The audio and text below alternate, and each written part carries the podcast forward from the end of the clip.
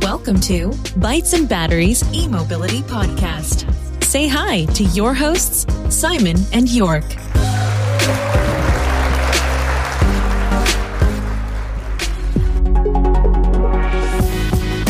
Der Bytes and Batteries Podcast wird dir präsentiert von den Klickleuten, deiner Online-Marketing-Agentur für E-Mobility.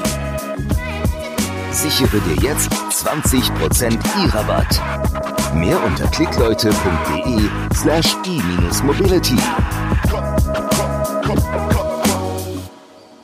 Ja, herzlich willkommen zum Bytes and Batteries Podcast. Heute ist der 15. November. Wir sitzen im Kia e-Soul an der Stelle nochmal herzlichen Dank an Sebastian Hensler von Elektroauto News. Durch die Kooperation mit ihm haben wir das Auto jetzt auch mal eine Woche zur Verfügung und stehen jetzt gerade bei York vor der Haustür und swipen hier durch das Multifunktionsdisplay durch. Ja, sag du mal was, Jörg? Wir sitzen im Auto, wie ihr richtig gehört habt, und äh, trinken auch ein Bierchen. Natürlich fahren wir nicht, sondern das Auto ist fest verbunden mit der Wallbox und wir sind ja im Laden. Ja, es ist kalt draußen, nur so zwei, drei Grad, aber hier drin ist es kuschelig warm. Das äh, Auto hat alles an Annehmlichkeiten, was man sich vorstellen kann. Ist ja auch ein Testwagen offizieller hier von Kia. Unter anderem Sitzheizung, mehrstufig verstellbar, drei Stufen, Lenkradheizung, die wir jetzt natürlich gerade nicht brauchen aber auch ansonsten, ja, alles, was man sich so vorstellen kann, bequeme Ledersitze. Und wir haben gedacht, wir machen es uns hier draußen im Auto gemütlich und nehmen die Folge hier für euch auf. Erstens ist es authentisch, zweitens kann man, wenn man was checken will, direkt hier mal im Auto die, die Funktionalitäten ausprobieren. Sowieso sitzen wir am liebsten im Auto. Ja, genau. Die Woche haben uns spannende News erreicht, nicht nur uns, sondern auch euch. Und zwar wird die Gigafactory 4 von Tesla gebaut und zwar wurde bei der Verleihung des goldenen Lenkrads in Berlin von Elon Musk angekündigt, dass das in Berlin passieren soll, beziehungsweise bei Berlin. Hast du da eine Idee, wo das genau sein soll, Simon? Ja, also laut meiner Information ist es bei Grünheide. Das ist so ein paar Kilometer nordöstlich des kommenden BER-Flughafen, wenn er dann eines Tages mal fertig wird. Es gibt auch eine Bundesstraße, die relativ zügig nach Berlin reinführt. Also man spricht da irgendwie im Moment so von sieben bis zehntausend neuen Arbeitsplätzen, die da entstehen sollen. Wenn ich jetzt mal tippen würde, würde ich sagen, es sind ein paar Maschinenbauer, aber auch ganz viele ITler und die wollen dann wahrscheinlich alle in Berlin wohnen. Nach Berlin reinpendeln ist wahrscheinlich mega der Stress, aber rauspendeln sollte ganz gut gehen. Deswegen kann ich mir vorstellen, dass es eine ganz attraktive Kombination ist, in Berlin zu leben und bei Tesla zu arbeiten. Also wenn, wenn ihr Roboter seid, könnt ihr euch da bewerben. nee, nee, unqualifiziert, ich weiß. Nee, ähm, es ist natürlich so, dass die Elektromobilität hier mal wieder Jobs kostet und zwar Jobs von den anderen Autobauern, denn äh, wenn Tesla hier nach Deutschland anrückt und äh, eine Fabrik baut und sich auch sonst vielleicht noch ein bisschen ausweiten wird, ähm, könnte es natürlich auch ein interessanter Arbeitgeber werden und Menschen, die im Bereich Elektromobilität oder allgemein im Automobilbereich tätig sind, könnten natürlich aufgrund dieser neuen Jobs, die da geschaffen werden, dort abwandern und zu Tesla gehen. Das meine ich damit. Ob das dann passieren wird, steht noch in den Sternen, aber es ist auf jeden Fall super spannend, dass Deutschland als Standort auserkoren wurde. Weißt du auch warum? Ich meine, wir sind natürlich hier im Zentrum Europas. Dann ist natürlich der BER noch in der Nähe, wenn er mal fertig wird, haben wir schon gesagt. Außerdem ist Deutschland natürlich, was die Elektromobilität angeht, auch wenn wir hier immer viel meckern, doch am, am Kommen. Also Norwegen ist natürlich das Vorbild, aber Deutschland zieht hinterher und wir haben natürlich über 80 Millionen Einwohner und dadurch denke ich auch ordentlich Potenzial. Wir sehen ja jetzt auch, dass das Model 3 jetzt hier wieder richtig zulegt und wenn ich morgens zur Arbeit fahre, dann fällt mir auch immer auf, dass einfach immer mehr mhm. Elektroautos mhm. unterwegs sind und gerade Model 3, neulich ja, stand ich beim Tierarzt, das habe ich auch gepostet bei Instagram und da war einfach ein Model 3 neben mir gestanden, nebendran eine Zoe und ich mit dem i3S. Also irgendwie waren da auf dem und im Radius von 20, 30 Metern mhm. mehr Elektroautos am Start als normale Fahrzeuge. Ja. Und, ähm, also ich, ja, ich bin Wahnsinn. ja bekennender Tesla-Fanboy und ich muss sagen, natürlich selektive Wahrnehmung und so, aber mittlerweile sieht man schon so, so zwei bis drei, vier am Tag sieht man schon. Tesla hat natürlich auch die Hoffnung, dass mit der, der zunehmenden Verbreitung ihrer Autos und äh, die Fahrer sind ja dann meistens tatsächlich irgendwelche Enthusiasten, dass da eben auch Regerlichkeiten bei deren Freundeskreis irgendwie entsteht und in dem Moment, wo sie sich jetzt quasi ins Herzen der globalen automobilen Elite hier bewegen nach Deutschland, ähm, haben die natürlich eine ganz andere Reichweite. Ich glaube, das war auch Teil der, der Argumentation, auch wenn der die brandenburgische Politik immer sagt, es hat mit der Energieversorgung zu tun, weil es ist wohl so, dass großer Anteil von der Stromversorgung in Brandenburg aus regenerativen Energien gewonnen wird. Also gut möglich, dass das für Elon Musk auch eine Argumentationsgrundlage war irgendwie. Spannend finde ich auch, neulich kam eine Kundin zu uns ins Geschäft, zu den Klickleuten und ähm, dann, habe ich meinen Augen gar nicht getraut. Die Dame hat ein Model 3 gefahren, bin da natürlich sofort hin, habe sie darauf angesprochen und was sie gesagt hat ist, ach ja, Sie können mal reinschauen, ist halt ein Auto, ne? Wie ist halt ein Auto? Mhm. Ja, mein Mann hat es gekauft irgendwie und ich fahre jetzt super gern damit. Ähm, ist total easy mit dem Laden. Ich steck's da ein bei uns in der heimischen Wallbox, also wie, wie ich auch hatte, die eine Immobilie, was natürlich dann ein Vorteil ist, wenn man Elektroauto fährt, weil man einfach unabhängig von irgendwelchen öffentlichen Ladeinfrastrukturen zu Hause einstecken kann und dadurch auch keine Probleme im Alltag hat mit der Reichweite. Ja, auf jeden Fall für die war das so ganz normal und ja, mhm. ist ein bisschen was Neues, fährt sich toll, aber auch nicht mehr und nicht weniger und es war halt einfach normal und da habe ich irgendwie gemerkt, dass ich als Enthusiast und Immobilist hier vor dem Auto stehe und es mhm. immer noch toll finde und das bei Leuten, die eigentlich gar keine Ahnung davon haben, irgendwie schon total angekommen ja. zu sein scheint, zumindest bei einer gewissen bei einer gewissen Bevölkerungsschicht, sage ich mal, oder einem gewissen Teil der Bevölkerung, die da einfach so ein bisschen innovativer unterwegs ist und offen ist.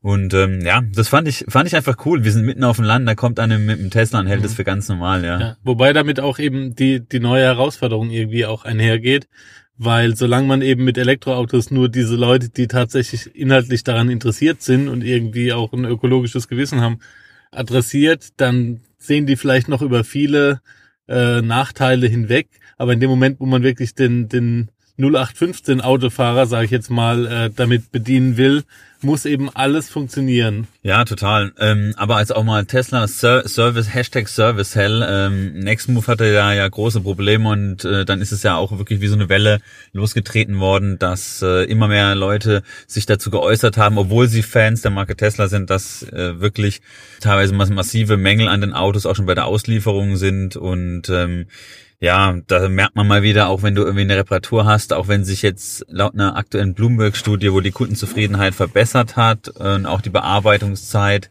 sich verkürzt hat, wenn da Beschwerden bei Tesla auftreten, merkt man trotzdem, um jetzt auch mal wieder den Bogen zu schlagen, dass du, wenn du jetzt ein Elektrofahrzeug von einem etablierten Hersteller hast, dass ähm, dieses Servicenetz, das du ja als normaler Autofahrer gewohnt bist, wenn du jetzt einen VW hast, wenn du einen BMW hast, Mercedes, was auch immer, muss ja auch kein deutsches Auto sein, also jetzt auch hier wie wir in Kia, ja, du hast einfach deine Werkstätten vor Ort, kannst da hingehen, kannst das Auto abgeben, das ist vollkommen normal und musst nicht zu irgendwelchen Service-Centern und in der Regel kriegst du hier bei den Werkstätten auch was, da muss ich schon sagen, für mich jetzt der auf ein Auto angewiesen ist und auch Kinder rumfahren muss. Für mich wäre jetzt gerade hier der E-Soul dann doch irgendwie die, die bessere Option, und ähm, ja, ich, ich möchte einfach zum Händler gehen und diese Sicherheit haben. Natürlich finde ich Tesla super geil, auch wenn ich jetzt nicht so ein Fanboy bin wie, wie du.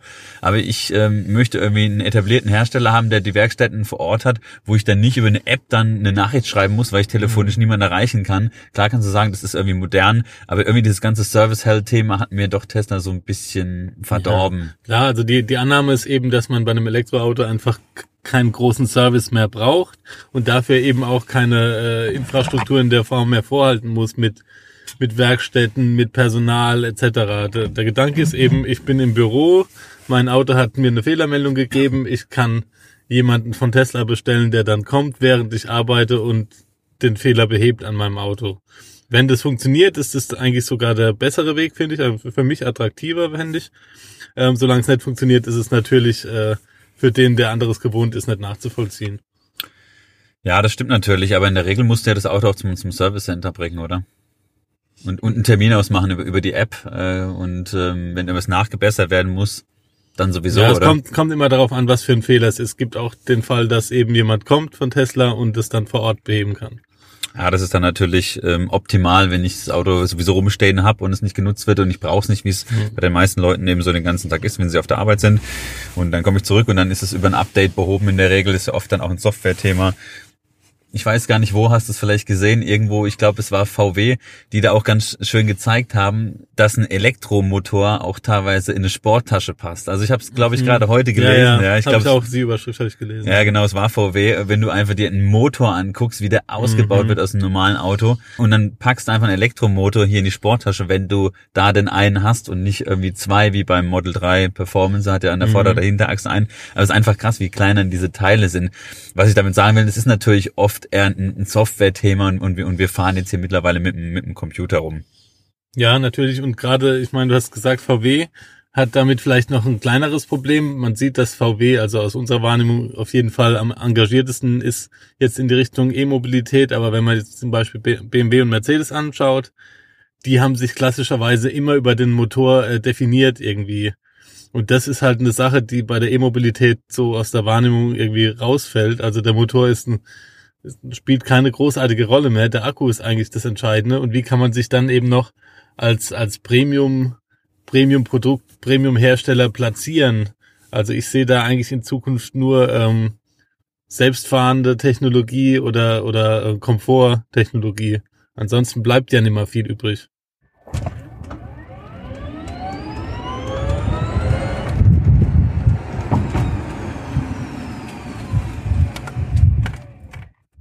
So, aber dann kommen wir mal direkt hier zu unserem Testwagen, dem Kia e-Soul. Den gibt's mit zwei Batterievarianten und zwar mit der 64 Kilowattstunden Batterie.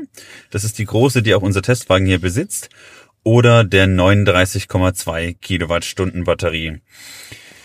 Interessant ist natürlich immer der Preis, denn der ist natürlich auch oft ausschlaggebend dafür, ob ein E-Auto für mich interessant ist oder nicht und ob ich mir das leisten kann. Das Fahrzeug, das wir hier haben, startet ab 43.190 Euro und hat eine Leistung von 150 kW oder wenn man es in PS ausdrücken möchte, 204 PS.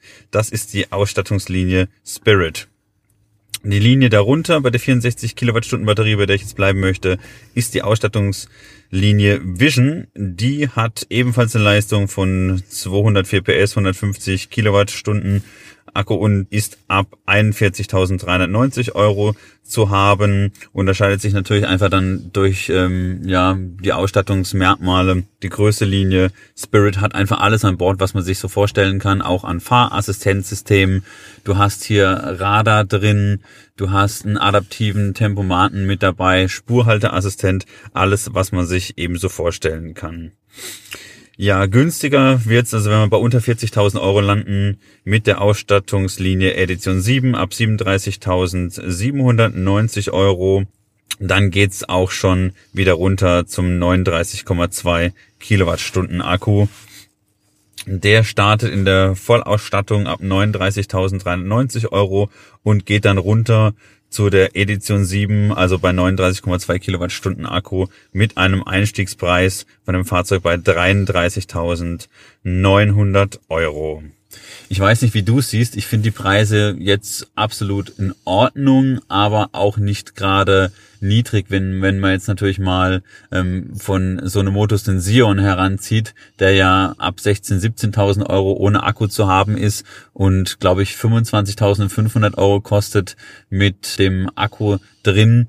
Ja, das macht natürlich einen Unterschied. Also wie gesagt, unser Fahrzeug liegt halt bei über 40.000 Euro. Ja, aber ich weiß nicht, ob man das so wirklich vergleichen kann, weil der Sion ist ja von Anfang an irgendwie als äh, mit dem Ziel der Preisführerschaft irgendwie gestartet. Ich glaube, dass da ausstattungsmäßig äh, nicht viel zu erwarten ist. Deswegen ist ein bisschen schwierig, weil ich finde, äh, die Ausstattung und wie das Auto von außen aussieht, das passt nicht ganz zusammen. Weil von außen hat's, also gerade von hinten hat so ein bisschen eine Klein Kleinwagen-Optik, ist dafür aber relativ prall gefüllt mit, äh, mit einem großen Akku und viel Ausstattung. Ich kann mir vorstellen, dass es Leute gibt, die äh, für so ein Auto, was so klein wirkt, trotz der guten Ausstattung, nicht so viel Geld ausgeben wollen. Ja, das kann schon sein, aber ich würde auch behaupten, dass das Auto hier absolut familientauglich ist. Der Kofferraum ist jetzt nicht allzu groß, mh, vergleichbar mit dem BMW i3 S, den ich ja jetzt als Geschäftswagen fahre. Aber ähm, ansonsten würde ich behaupten, dass es schon absolut, absolut für Familien geeignet ist, das Auto. Und du hast einfach alles an Bord, vor allem auch eine hohe Reichweite.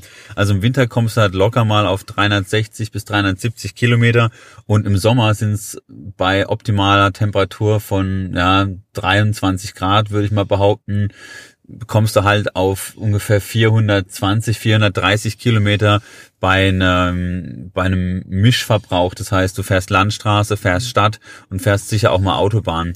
Unser Verbrauch hier im Test lag jetzt bei 21,9 Kilowattstunden im Winter, aber wir haben natürlich alles an Lenkradheizung, Sitzheizung und ähm, wir sind dann auch ein bisschen sportlicher gefahren. Deshalb würde ich behaupten, dass du hier mit ja zwischen 18 und 20 Kilowattstunden im Winter hinkommst und im Sommer sicher auch mit ungefähr 16, 17 Kilowattstunden. Vielleicht auch noch mal ein paar Details zu den Ausstattungslinien. Wir fahren hier Spirit und äh, hier gibt's eine 12 Volt Steckdose im Gepäckraum, aktiver Querverkehrwarner zur Erkennung von Fahrzeugen im toten Winkel bei Querausparken. Das habe ich gerade heute gemerkt. Also da war ich auch etwas überrascht, dass ein Fahrzeug, das weiter weg war, direkt erkannt wurde und ich wurde gewarnt. Also das Fahrzeug war jetzt nicht direkt hinten dran, das andere Auto, mhm. sondern ich schätze mal locker 15 Meter weg. Das war schon sehr, sehr angenehm.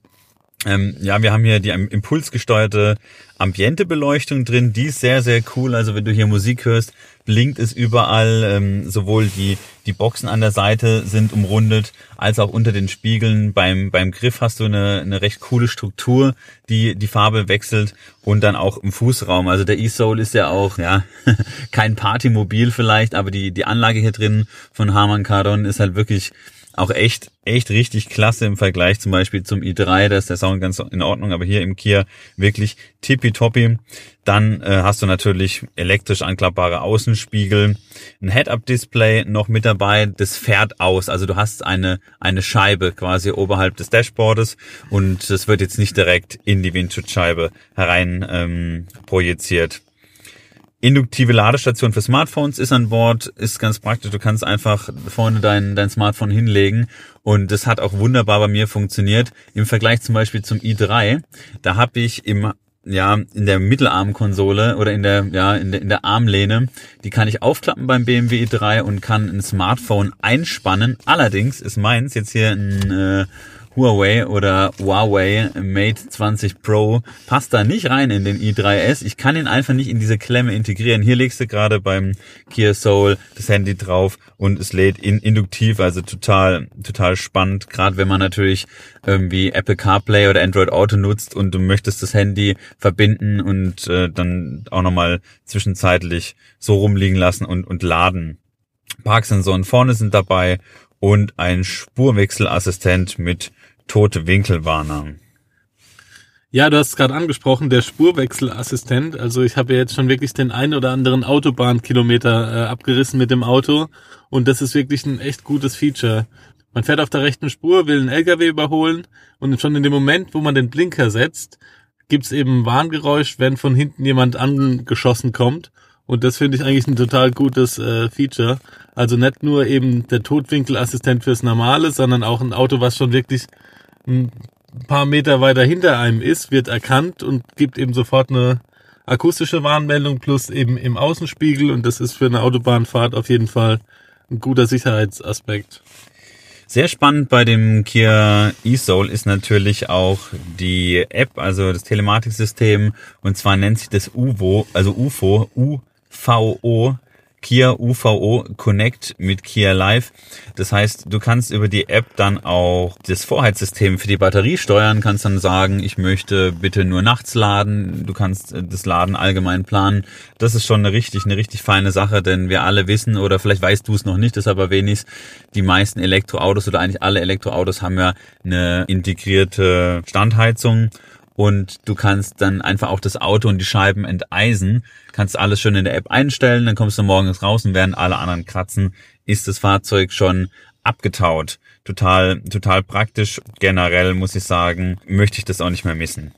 Also wir hatten das ja schon im Kia Eniro gesehen. Auch hier wieder total cool. Äh, man kann ganz kurzfristig über die Schaltwippen am Lenkrad eben den Grad der Rekuperation einstellen. Und wenn ich jetzt sehe, äh, da vorne ist irgendwie ein Stauende und so, dann kann ich einfach die Rekuperation ganz hochstellen und dann rolle ich quasi bis zum bis zum Stauende aus und nutze noch die maximale Energie, ohne dass ich die Bremse wirklich benutzen muss. Also hier eigentlich äh, One-Pedal-Driving mehr oder weniger. Das ist schon ein richtig cooles Feature, also fürs energieeffiziente Fahren. Genau, wir haben drei Re Rekuperationsstufen, die man einstellen kann. Was beim i3, den ich jetzt immer erwähne, weil das einfach das direkte Vergleichsfahrzeug für mich persönlich jetzt ist, ein bisschen nervt, ist, du hast eine richtig, richtig harte Rekuperation ziehst damit natürlich auch wieder ordentlich Energie und kannst in den Akku zurückspeisen, aber du kannst es nicht einstellen. Das heißt, du bist andauernd am Gaspedal, machst dieses One-Pedal-Driving, aber hier im Niro kannst du entweder sagen, äh, Entschuldigung, im äh, E-Soul, in Niro habe ich deswegen erwähnt, weil du ihn auch gerade erwähnt hast wir den auch schon mal fahren durften von Kia und die Fahrzeuge sind eigentlich fast identisch, würde ich sagen, was die Rekuperation angeht. Im eSoul ist es so, du hast drei Rekuperationsstufen von One-Pedal Driving ganz, ganz stark, kannst dann noch zwei Stufen zurückgehen, dann ist es ganz leicht und du kannst segeln. Und du kannst die sogenannte Autoreku einstellen. Und bei der Autorekuperation ist es so, wenn du gerade ausfährst, segelst du, wenn du bergunter fährst, dann, dann bremst er in Anführungsstrichen, also rekuperiert. Und wenn du dann auf ein Hindernis auffährst, dann nimmt er ähm, das Radarsystem und äh, das Radar von dran merkt einfach, oh, okay, da ist jetzt genau ein Stauende. Und ähm, bremst dann ab, beziehungsweise rekuperiert noch stärker, eigentlich fast schon bis zum Stillstand. Und ich muss sagen, dass ich mich an diese Autorekuperation total gewöhnt habe und die am liebsten auch im BMW hätte, geht nicht. Der E-Soul hat sie. Und jetzt kannst du halt einfach ganz entspannt fahren, kannst segeln, musst, musst nicht andauernd am Gaspedal hängen, äh, kriegst aber trotzdem, wenn du bergunter fährst oder fährst auf ein Stauende an, ähm, die Rekuperation gerade in der Stadt total praktisch auf der höchsten Stufe. Und äh, ja, das Auto merkt einfach, da ist ein Hindernis und bremst dann ab, beziehungsweise rekuperiert.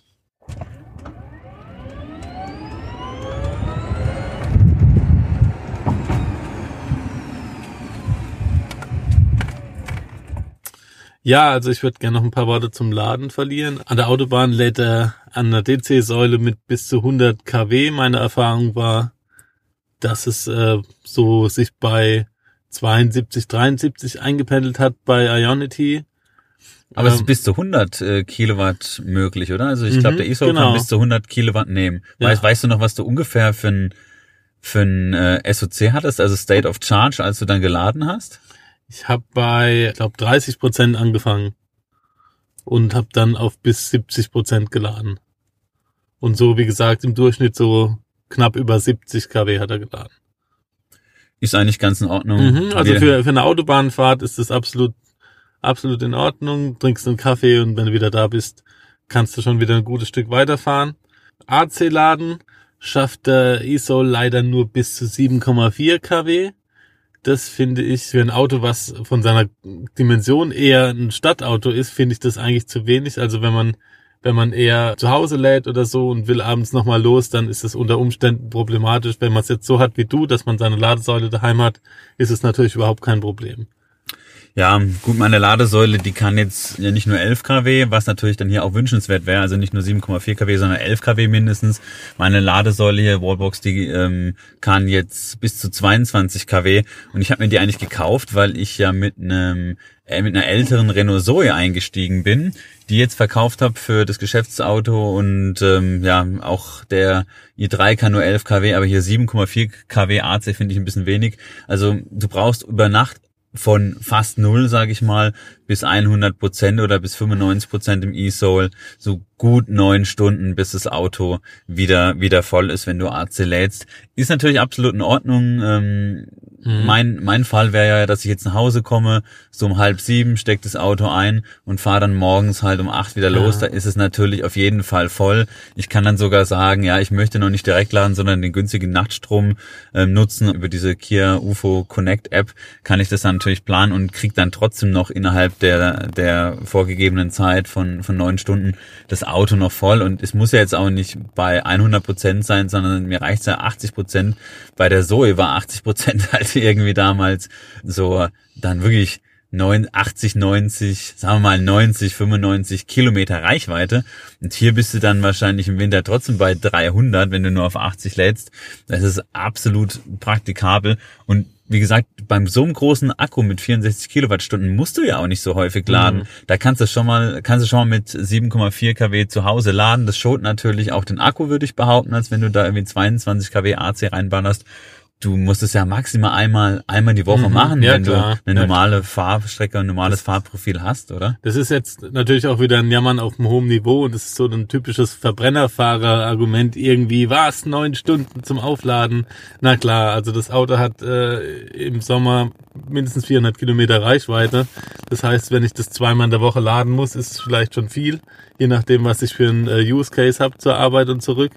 Deswegen ist es ja auch absolut in Ordnung. Nur wenn man jemandem erzählen würde, man bräuchte an der Säule daheim die ganze Nacht, dann ist das für einen Verbrennerfahrer, der in einer Minute vollgetankt, wieder so ein Standardangriffsfläche, was ein Elektroauto bietet oder eben nicht.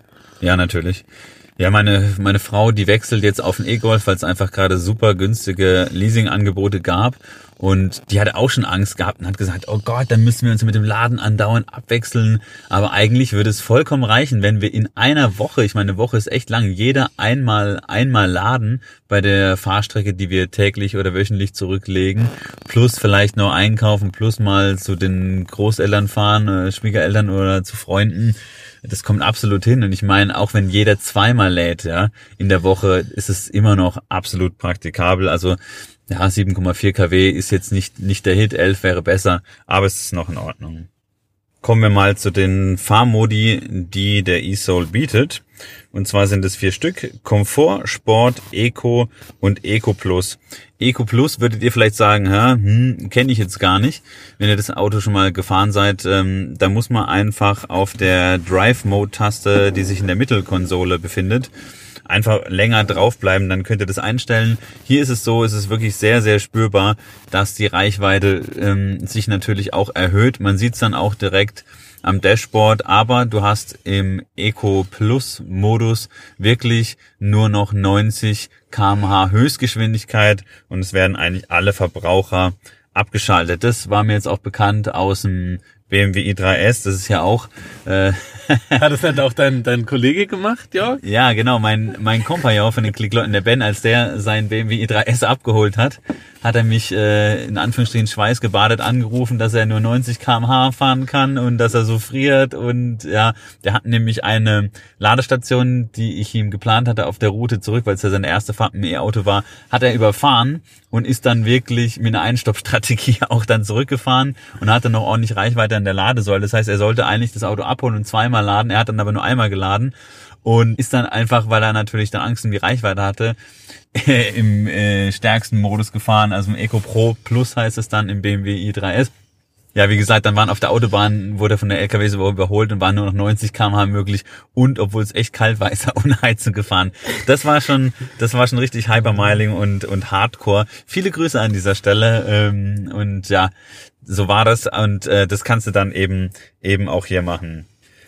Der normale Fahrmodus, der dann am, ja, entspanntesten abgestimmt ist. Das heißt, man hat ordentlich Reichweite, muss aber auf keinen Komfort verzichten, ist dann auch der Komfortmodus. Wenn du in den Sportmodus wechselst, ist das Auto auch wirklich richtig, richtig knackig unterwegs. Ich habe ja gesagt, 150 Kilowatt Leistung, 204 PS. Die sind dann auch spürbar, da, da ziehst du an der Ampel jedem, jedem Verbrenner davon.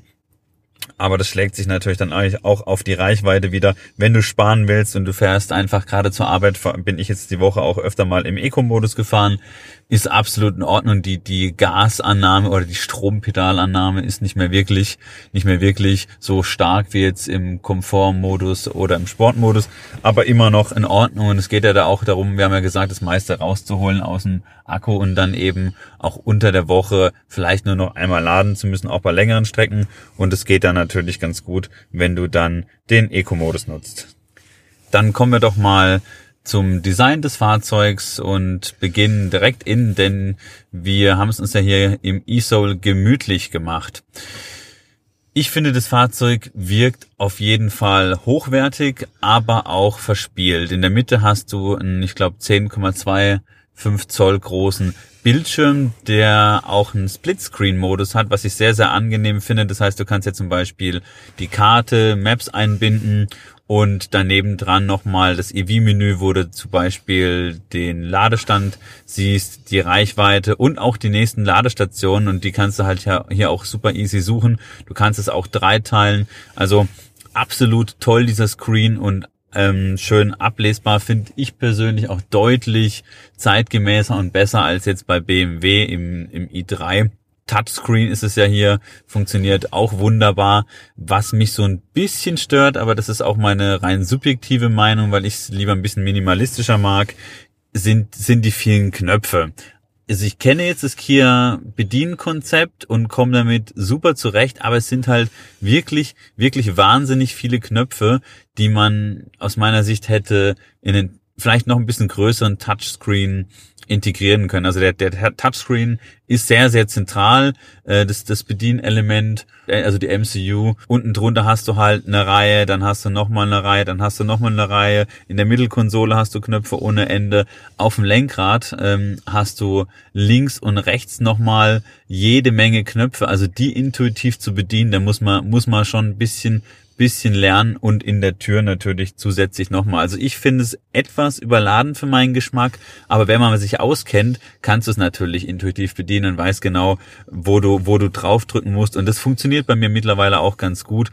Aber es ist Geschmackssache. Das ist ja, die einen wollen Knöpfe und wollen Haptik haben, die anderen wollen nur ein Touchscreen. Ich denke, die Wahrheit, die liegt irgendwo da, dazwischen. Ja, ich hätte mir ein paar weniger gewünscht, aber generell ist es in Ordnung. Wie ist so dein Eindruck? Ja, also ich finde, ich finde das auch, was du sagst. Mir sind es auch zu viele Knöpfe. Das ist halt auch so ein bisschen die Frage, was für eine Ästhetik man irgendwie so im Sinn hat. Jetzt, ich glaube, das mit, mit Tesla Model 3, da ist schon wirklich ein ganz neuer Wind gekommen. Es war ja schon oftmals gab es irgendwie äh, die Initiative von den Herstellern, dass man das mit den Knöpfen reduziert, aber das Auto hat eben nun auch mal wahnsinnig viele äh, Features und Ausstattungsmerkmale und die müssen natürlich bedient werden. Ähm, Nochmal zu dem Touchscreen. Ich finde es total cool, dass man auch hier, dass man die Dreiteiligkeit hat, aber man kann sich zum Beispiel diese, diese einzelnen Funktionalitäten, die werden auch hier Widgets genannt, die kann man sich auch relativ frei platzieren und anordnen. Das finde ich, äh, finde ich intuitiv. Und ansonsten, ja, das Interieur finde ich auch sehr verspielt. Also alles ist irgendwie so in so so Kreisen angeordnet. Also es ist das Gegenteil von klassisch in meiner Wahrnehmung irgendwie, oder was sagst du? Ja, finde find ich, finde ich auch. Aber generell zurück nochmal zum, zum Touchscreen, weil die meisten, die meisten Funktionen, irgendwann beherrschte sie einfach, also die, die haptischen Knöpfe, die jetzt hier im Cockpit zu finden sind. Aber für mich ist das Wichtigste wirklich die, die, die zentrale Media-Einheit. Und hier finde ich, ist alles ganz, ganz, ganz toll gemacht, ganz, ganz klar. Ich gehe jetzt mal live hier mal auf den Button EV das ist ein haptischer Knopf, finde ich aber auch so natürlich ein Touchscreen. Und hier habe ich wieder so eine schöne Dreiteilung, kann alles einsehen, meine Reichweite, Lademanagement, Ecofahrbetrieb, EV-Einstellungen, Energieinfo, Akku, Reichweite und so weiter. Wir gehen jetzt auch gerade mal auf die EV-Einstellungen. Da gibt es einen Wintermodus der ist, der ist ganz praktisch, um einfach den Akku so ein bisschen zu schonen. Ich lese mal vor. Für euch, äh, die Akkuleistung kann bei niedrigen Temperaturen reduziert sein. Im Wintermodus, den man hier einstellen kann. Mithilfe dieser Funktion können DC-Lade und Fahrleistung konstant gehalten werden. Die Reichweite wird jedoch verringert. Ja, ansonsten hast du halt schöne Warnungen, eine Reichweitenwarnung, die du einstellen kannst, eine EV-Route, die, die, die auch ganz praktisch ist zum Planen. Also das Fahrzeug hat eigentlich alles an Bord, was man, was man sich wünscht, auch im Thema Navi Navigieren mit einem Elektrofahrzeug. Also ich komme ich komm damit total gut zurecht. Für mich war das im Vergleich zu den ganzen Knöpfen, die sich hier befinden, absolut intuitiv zu bedienen, deutlich intu intuitiver als bei BMW. Und wenn du dann einfach auch mal weiter weiter äh, swipest, äh, was auch sehr gut geht, hast du einfach auch ganz ganz klare große Buttons, wo ich sofort verstanden habe, um was es geht. Klar könnte man denken, das ist ja ganz ganz einfach, aber viele verwenden einfach irgendwelche Icons, die die nicht wirklich intuitiv sind, wo du nicht weißt, was sich jetzt dahinter verbirgt. Und hier ist es einfach ganz, ganz klar gemacht und es, live, es läuft auch alles super flüssig. Also genauso, genauso stelle ich mir das vor. Und ich hatte, auch wenn ich natürlich Android Auto und äh, Apple CarPlay Fan bin, also die Integration und das, das Spiegeln des Smartphones, das man ja gewohnt ist im Auto, habe ich jetzt hier nicht so groß benutzt, weil ich mich hier im Vergleich zum BMW auch wirklich echt echt zurechtgefunden habe. Also viele sind auch Fan von dem BMW Interface. Ich finde es hier im Kia deutlich besser. Was was meinst du? Ja, also auch, was du auch sagst, also ich bin auch eigentlich eher Freund von ähm, dem Handy-Display einfach spiegeln, weil ich ähm, mir nicht vorstellen kann, dass irgendwas sich so schnell weiterentwickelt wie Google Maps beispielsweise. Und Ja. ähm, ich habe es jetzt gerade vorgestern zum ersten Mal gesehen, dass dass Ladesäulen jetzt auch alle drin sind und so und ähm, damit bin ich eigentlich schon zufrieden.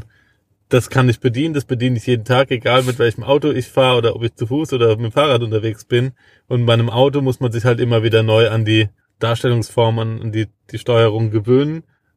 Trotzdem ist es in dem Auto ziemlich gut gemacht, finde ich. Ja, das finde ich auch. Und besonders toll finde ich den Punkt Ladestation. Hier siehst du halt wirklich super, super gut, wie weit, also du siehst eine Liste von Ladesäulen, es ist alles einfach richtig klar abgegrenzt. Du siehst, wie weit die entfernt sind, 600 Meter, 790 Meter, 5,8 Kilometer. Deine Position wird natürlich hier dann weitergegeben, wenn du das möchtest. Du siehst auch gleich, ist das jetzt AC, ist es DC, du siehst auch, was ist denn der POI, der Point of Interest, ist es jetzt ein Hotel, ist es jetzt irgendeine Bank oder ist das hier vielleicht ein Möbelhaus? Jetzt hier bei mir, du kannst es, du kannst es wunderbar steuern und rechts siehst du dann, weil es eben ein Splitscreen-Window ist und der Bildschirm dann doch recht breit ist, kannst du rauszoomen und siehst dann einfach auch ähm, die, die Ladestation in der Nähe. Und du kannst jetzt auch nochmal auf, ähm, auf die Routenoptionen gehen. Also ich komme ich komm mit dieser MCU hier, dieser Media Control Unit wunder, wunderbar zurecht und würde mir die einfach so auch in anderen Autos wünschen. Und ich denke, dass Kia hier einen richtig, richtig guten Job gemacht hat. Ja, ähm, jetzt haben wir ja schon über das Interieur gesprochen. Jetzt sagen wir noch ein paar Worte zum, zum Exterieur. Also ich habe es ja vorhin schon gesagt, ich finde, dass das Heck schon ein bisschen eine, eine Kleinwagenoptik hat. Die Front ist natürlich richtig geil. Also wenn wenn es eben nach das ist natürlich Geschmackssache. Ich finde es richtig cool, dieses diesen ähm, diesen Wagon-Style irgendwie auch mit diesen neuen LED-Lichtern. Die die machen übrigens auch ein richtig gutes Licht. Und das sind eigentlich ein sehr sehr cooles und klares Design. Das Heck ist halt nicht so mein Fall. Was sagst du, Jörg? Würde ich genauso unterschreiben. Also ich finde das Auto sowohl ähm, von, von der Seite, also im Profil, richtig, richtig gelungen. Es ist, es ist ein kantiges, markantes Design. Das Auto fällt auf jeden Fall auf. Manche sagen Schuhkarton, die anderen sagen, äh, es ist einfach ein richtig knackig sportliches Auto. Ich bin bei Nummer zwei und die Front finde ich richtig, richtig geil. Du hast so eine Robocop-Optik, sage ich mal, und ähm, die Chromleiste, die sich zwischen den schmalen LED-Scheinwerfern befindet, sieht halt aus, als wäre es ein durchgezogener Scheinwerfer vorne, wie man so bei Porsche irgendwie so hinten kennt Genau, oder auch bei Panamera von hinten sieht ungefähr Genau. so aus, finde ich. oder auch bei Audi. Also ja, so sieht's einfach vorne aus. Natürlich leuchtet die Chromleiste nicht, aber tagsüber sieht's einfach so aus, als wäre es wirklich eine komplette ein komplettes LED-Element, das sich komplett über die gesamte Front zieht. Ist nicht so, aber es sieht toll aus. Und auch abends, also richtig geil, dann unten drunter ein richtig großes, großes Maul weit aufgerissen, angedeutet. Und ähm, die Nebelscheinwerfer, die sind jetzt auch nicht gerade mickrig, sondern hier heißt es, ähm, ja, klotzen anstatt nur zu kleckern. Und dann, ja, das Heck, ich weiß nicht. Es, es fällt halt ganz, ganz gerade ab. Es ist wie abgeschnitten. Ich mag sowas und ähm, böse Zungen, zum Beispiel der Sebastian auf den Elektroauto News oder du oder der Ben oder andere behaupten ja, ich hätte einen schlechten Geschmack bei Autos, was ich natürlich vehement bestreite. Sondern ich mag das Besondere und für Leute wie mich ist das, Fahr das Fahrzeug ja natürlich gemacht. Aber trotzdem muss ich sagen, diese Rückleuchten von hinten, die ihr auch auf Instagram bei uns im Kanal sehen könnt, die wirken so ein bisschen teufelmäßig und ein bisschen böse. Bei Nacht finde ich es in Ordnung, aber tagsüber finde ich die Rückleuchten, also die machen auf mich so ein bisschen popligen Eindruck. Ich will jetzt nicht sagen Renault Kangoo oder irgendwas anderes, aber es wirkt schon ein bisschen merkwürdig. Da hätte ich mir ein bisschen, bisschen was anderes gewünscht, aber auch das ist meine ganz subjektive Meinung und ist Geschmackssache, aber im Großen und Ganzen spricht mir das Auto sehr an ich habe mich auch wirklich sehr auf diesen Bericht gefreut und ähm, ja, sowohl das Interieur als auch das Exterieur haben mich, haben mich begeistert. Auch solche Spielereien jetzt hier innen drin wieder, wie, wie mit dem, wie mit dem Lichtdesign. Ich habe das auch überhaupt nicht ausgeschaltet. Manche würde das vielleicht stören, aber ich, ich habe da echt Spaß gehabt und ich könnte die ganze Zeit sitzen und, und Musik hören. Und äh, ja, also das Auto, ich merke auch, das, das fällt natürlich auch von außen auf. Wenn du da, weiß ich nicht, mit dem E-Golf fährst, da sagt einer, oh, aber ganz schön leise dein, dein Golf hier, fällt nicht auf, das ein E-Auto ist. Und hier kommen die Leute und gucken. Wir haben das EV jetzt ja auch in einem richtig knalligen Blau bekommen und es passt halt auch einfach super zu diesen kühlen, hellen LEDs. Ein schönes, schönes Zusammenspiel von, von Licht und Lack. Und ähm, ja, also ich würde das Auto so kaufen. Gefällt mir total gut. Ja. Kommen wir mal zum Bytes and Batteries Podcast Fazit für unseren Testwagen. Es gibt aktuell aus meiner Sicht drei Autos, die im Bereich der Preis-Leistung top sind. Das sind der zuletzt getestete und auch hier verpodcastete mit einer eigenen Folge Hyundai Kona.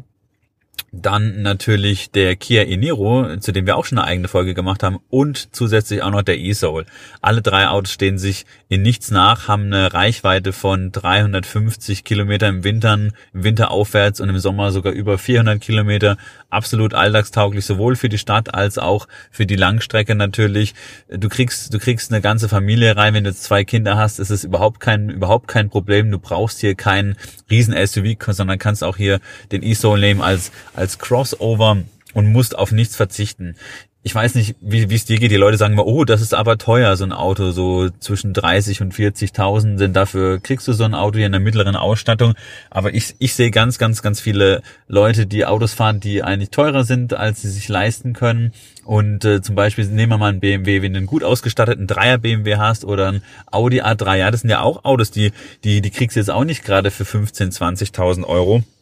Und, und da, da meckert keiner. Aber wenn es dann an die Elektromobilität geht, dann wird immer nur das Negative gesehen. Und es ist natürlich auch ein Auto, das, oder das sind natürlich Autos, die einfach diesen Verbrennern in, in allem irgendwie voran sind. Und da muss man auch bereit sein, ein bisschen was, ein bisschen was zu investieren. Und wie gesagt, ich würde auch einen Geschäftswagen empfehlen, wenn man denn die Möglichkeit hat. Denn, das möchte ich noch kurz erwähnen, meine Frau fährt aktuell noch ein Mitsubishi Outlander, kein Plug-in-Hybrid, sondern der normale, weil der Outlander damals uns einfach auch für, für nur ein äh, PHEV dann zu teuer war.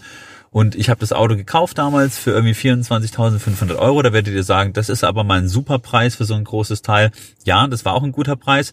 Ähm, dann habe ich nach einem halben Jahr mich nach einem anderen Modell bei Mitsubishi damals umgeschaut und habe dann gefragt, was ich denn jetzt für den Outlander kriegen würde, ja.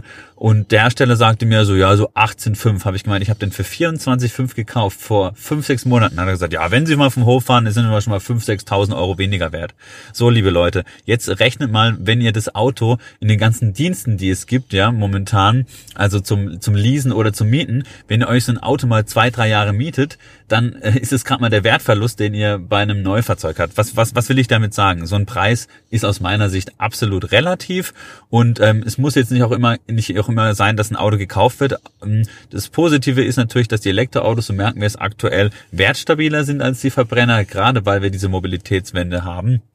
Ähm, aber man kann natürlich auch sagen, ich, ich miete mir so ein Auto, genieße den Luxus von der hohen Ausstattung und zahle dann eben halt 6.000, 7.000 Euro als, als Leasing oder Meeting, Miet, Mietrate jetzt und fahre so ein Auto dann einfach mal drei Jahre. Ich weiß nicht, wie du über dieses Konzept denkst, denn das ist einfach auch so eine schöne Sache, wie, wie man sich dann so ein Auto leisten kann. Man muss es nicht immer komplett neu kaufen, wenn einem der Preis zu hoch ist. Ja, und ich, noch eine kleine Ergänzung, also hast du ja eigentlich schon fast alles gesagt, aber ich finde eben auch, man muss, äh,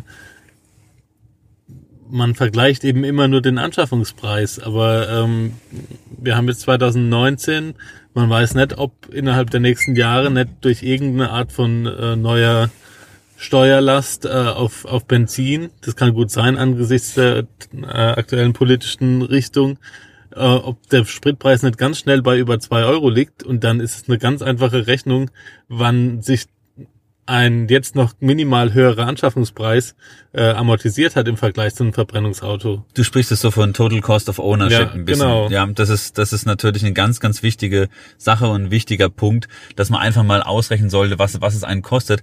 Außerdem, auch wenn du Ökostrom nimmst, kommst du doch deutlich günstiger hin. Ich habe mit dem ähm, Mitsubishi Outlander, den ich auch gefahren habe, vor meiner Frau, habe ich, glaube ich, mal so 160 Euro auf jeden Fall im Monat Sprit verbraucht. Ich habe es jetzt mal ausgerechnet, was ich von Januar bis jetzt verbraucht habe. Das war jetzt mit dem i3 und mit der Zoe kombiniert. Und äh, meine Fahrtstrecke ist ein bisschen geringer geworden, weil ich den Job gewechselt habe.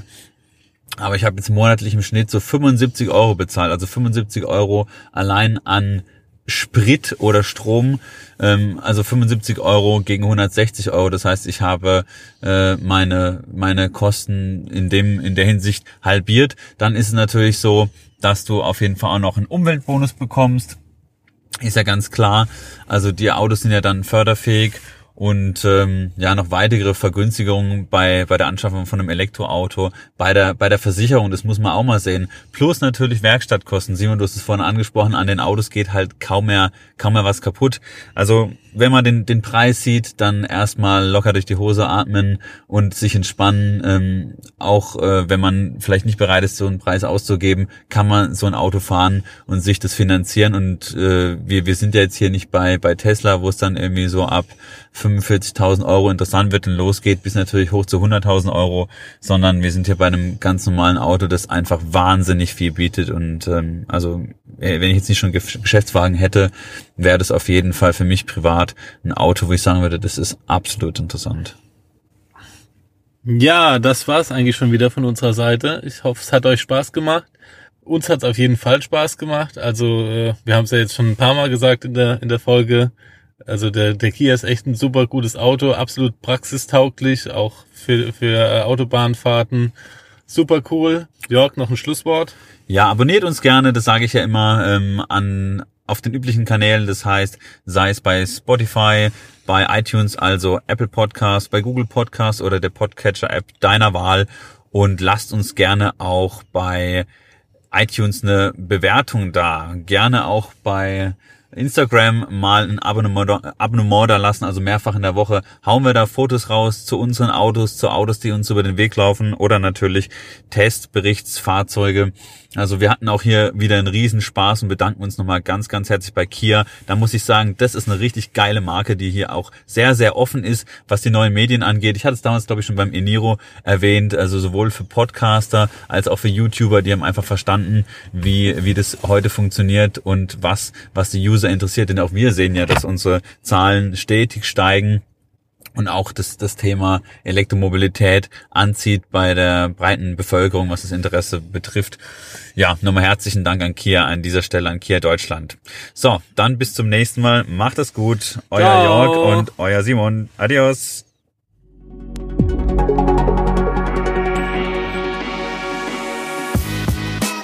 Der Bytes and Batteries Podcast wird dir präsentiert von den Klickleuten, deiner Online-Marketing-Agentur für E-Mobility.